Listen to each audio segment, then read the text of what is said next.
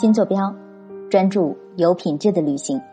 嗨，大家好，我是雨涵，感谢各位朋友的收听。每去到一个城市呀，我个人最想去的地方有两个，一个呢是当地的菜市场，因为我觉得这里是最具有生活气息的地方；而另一个呢是博物馆，这里或奇妙，或具有历史感，或风情独特。接下来的节目呢，非常想跟大家分享从云南到西藏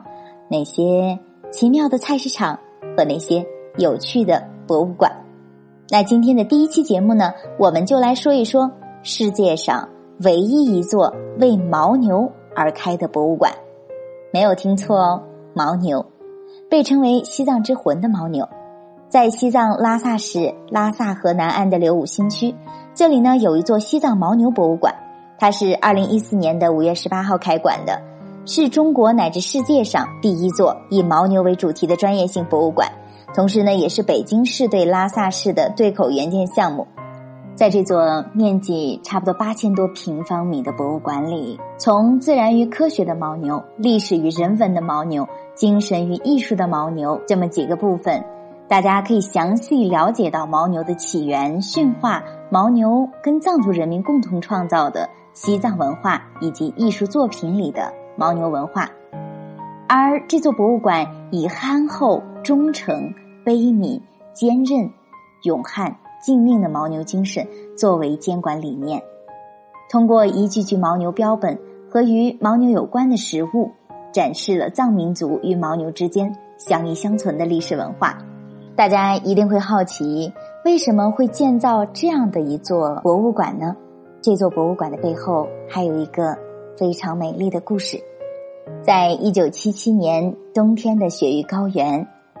有一名从江西师范大学毕业的学生，已经在这里待了援藏的第二个年头。他从那曲地区回嘉黎县的路上，车行至阿依拉雪山，遭遇了百年不遇的暴雪，五十多个人，二十多辆车被困在零下三十多摄氏度的寒冬。大家支撑了五天四夜，最后靠老式的军用电台才跟县里面联系上。县里敲响食堂外的大钟，把干部职工全都动员起来，家家户户连夜烙饼子，送到百里外的阿依拉雪山。先是县领导乘坐的吉普车送饼子，车走不动，再改由马队驮着饼子，积雪深至马肚子，马也走不了。最后是一群牦牛。敞开了一条路。我们几近绝望的时候，看到雪迹出现了一片黑点，知道县里的救兵到了。这名学生回忆说：“当被困的人们捧着饼子，看着在雪地上喘着粗气的牦牛，很多人都哭了，都说是牦牛救了我们的命。”时光流逝，三十三年后，这名学生已经成为了。北京出版集团党委书记、董事长，事业有成，家庭幸福，还有三年就退休了，就可以享受天伦之乐。可同样的一个寒冷的冬天，在北京，他被美梦惊醒，在一个笔记本电脑的蓝色屏幕上，“牦牛”和“博物馆”两个字就像动画一样，一个从左边，一个从右边，奇异的拼合在了一起。他就像个孩子一样，怀揣着这个秘密。独自享受着这份惊喜，他对谁也没有泄露天机，但他心里的声音却变得清晰起来。回西藏办牦牛博物馆，一个晚上的突发奇想，成就了世界上唯一的一座牦牛博物馆。故事的主人公叫做吴宇初，而他还有另一个名字，叫做雅各伯。雅各伯果真提出了辞职。我计算了一下，距离法定退休年龄还有三年多时间，我要抓住这三年时间，把牦牛博物馆办成。雅各伯说：“辞职这个过程没什么挣扎和纠结，这个正局级岗位有很多同志可以担任，但筹建牦牛博物馆可能非他莫属。北京市委很支持，保留了他的待遇，但我要辞职赴藏的消息让很多人不理解，有人说。”这老头脑子出问题了。接下来就是紧张而毫无头绪的准备工作。当雅各伯重返阔别二十年的西藏，当飞机着陆在拉萨贡嘎机场的那一刻，他觉得自己依然年轻，浑身充满了活力。为了布展，雅各伯在牦牛的产区进行田野调查，最终行程三万公里。那辆借来的越野车，走过西藏、青海、四川、甘肃的四十七个县，最终为博物馆收集了两千多件藏品。但是要说起博物馆的第一件藏品，还有一个动人的故事。藏北牧民日诺一家听说拉萨要建一座牦牛博物馆，全家花了两个多月的时间捻线编织，缝制了一顶牦牛帐篷，开了三天三夜的车送到拉萨，亲手捐给了雅各布。雅各布感动的不得了，他说：“一顶牦牛帐篷。”就等于是牧民的一套房产，市场价至少也得数万元。晴天出太阳的时候，牦牛毛会干燥收缩，这样阳光就可以通过长毛间的空隙照进帐篷；而到了雨雪天，牦牛毛会受潮膨胀，将雨雪挡在帐篷外。雅各伯住过牦牛帐篷，他太知道牦牛帐篷的好了。正是在如此多的淳朴善良的藏族同胞的关心帮助下，雅各伯的牦牛博物馆在二零一四年五月十八日顺利开馆。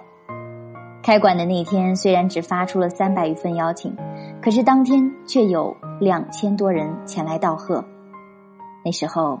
雅各伯流下了激动的泪水，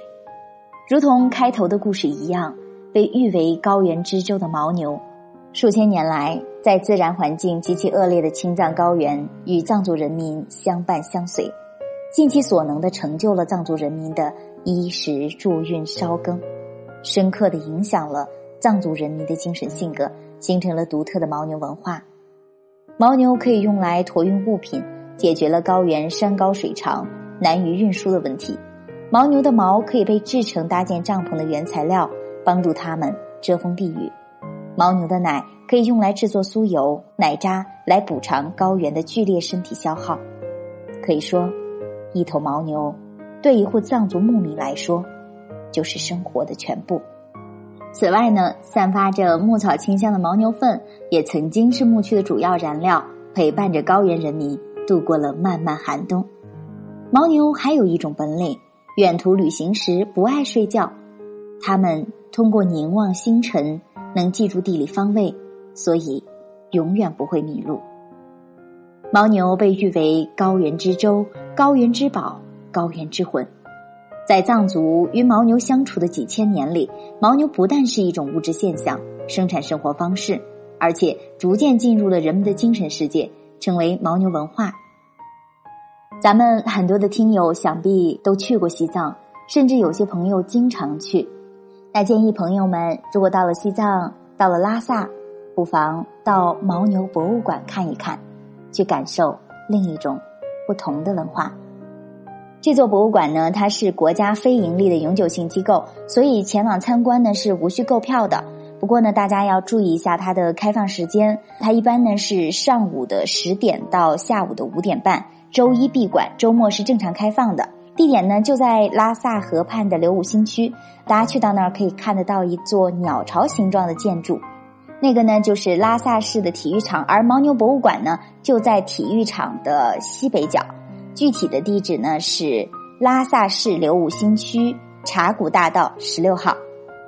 大家呢可以在拉萨市内乘公交车六路、十五路抵达文体中心，步行就可以到达了。当然也可以从室内乘坐出租车，费用呢大概就是在二十元左右。好了，今天的节目就到这里了。如果大家想要了解更多西藏牦牛博物馆的故事和精彩的话，可以添加我们的微信五七九八六幺八零五七九八六幺八零，加入我们的听友群，一起相约路上。如果您也喜欢我们这档关于博物馆的节目，请在评论区留下您的足迹。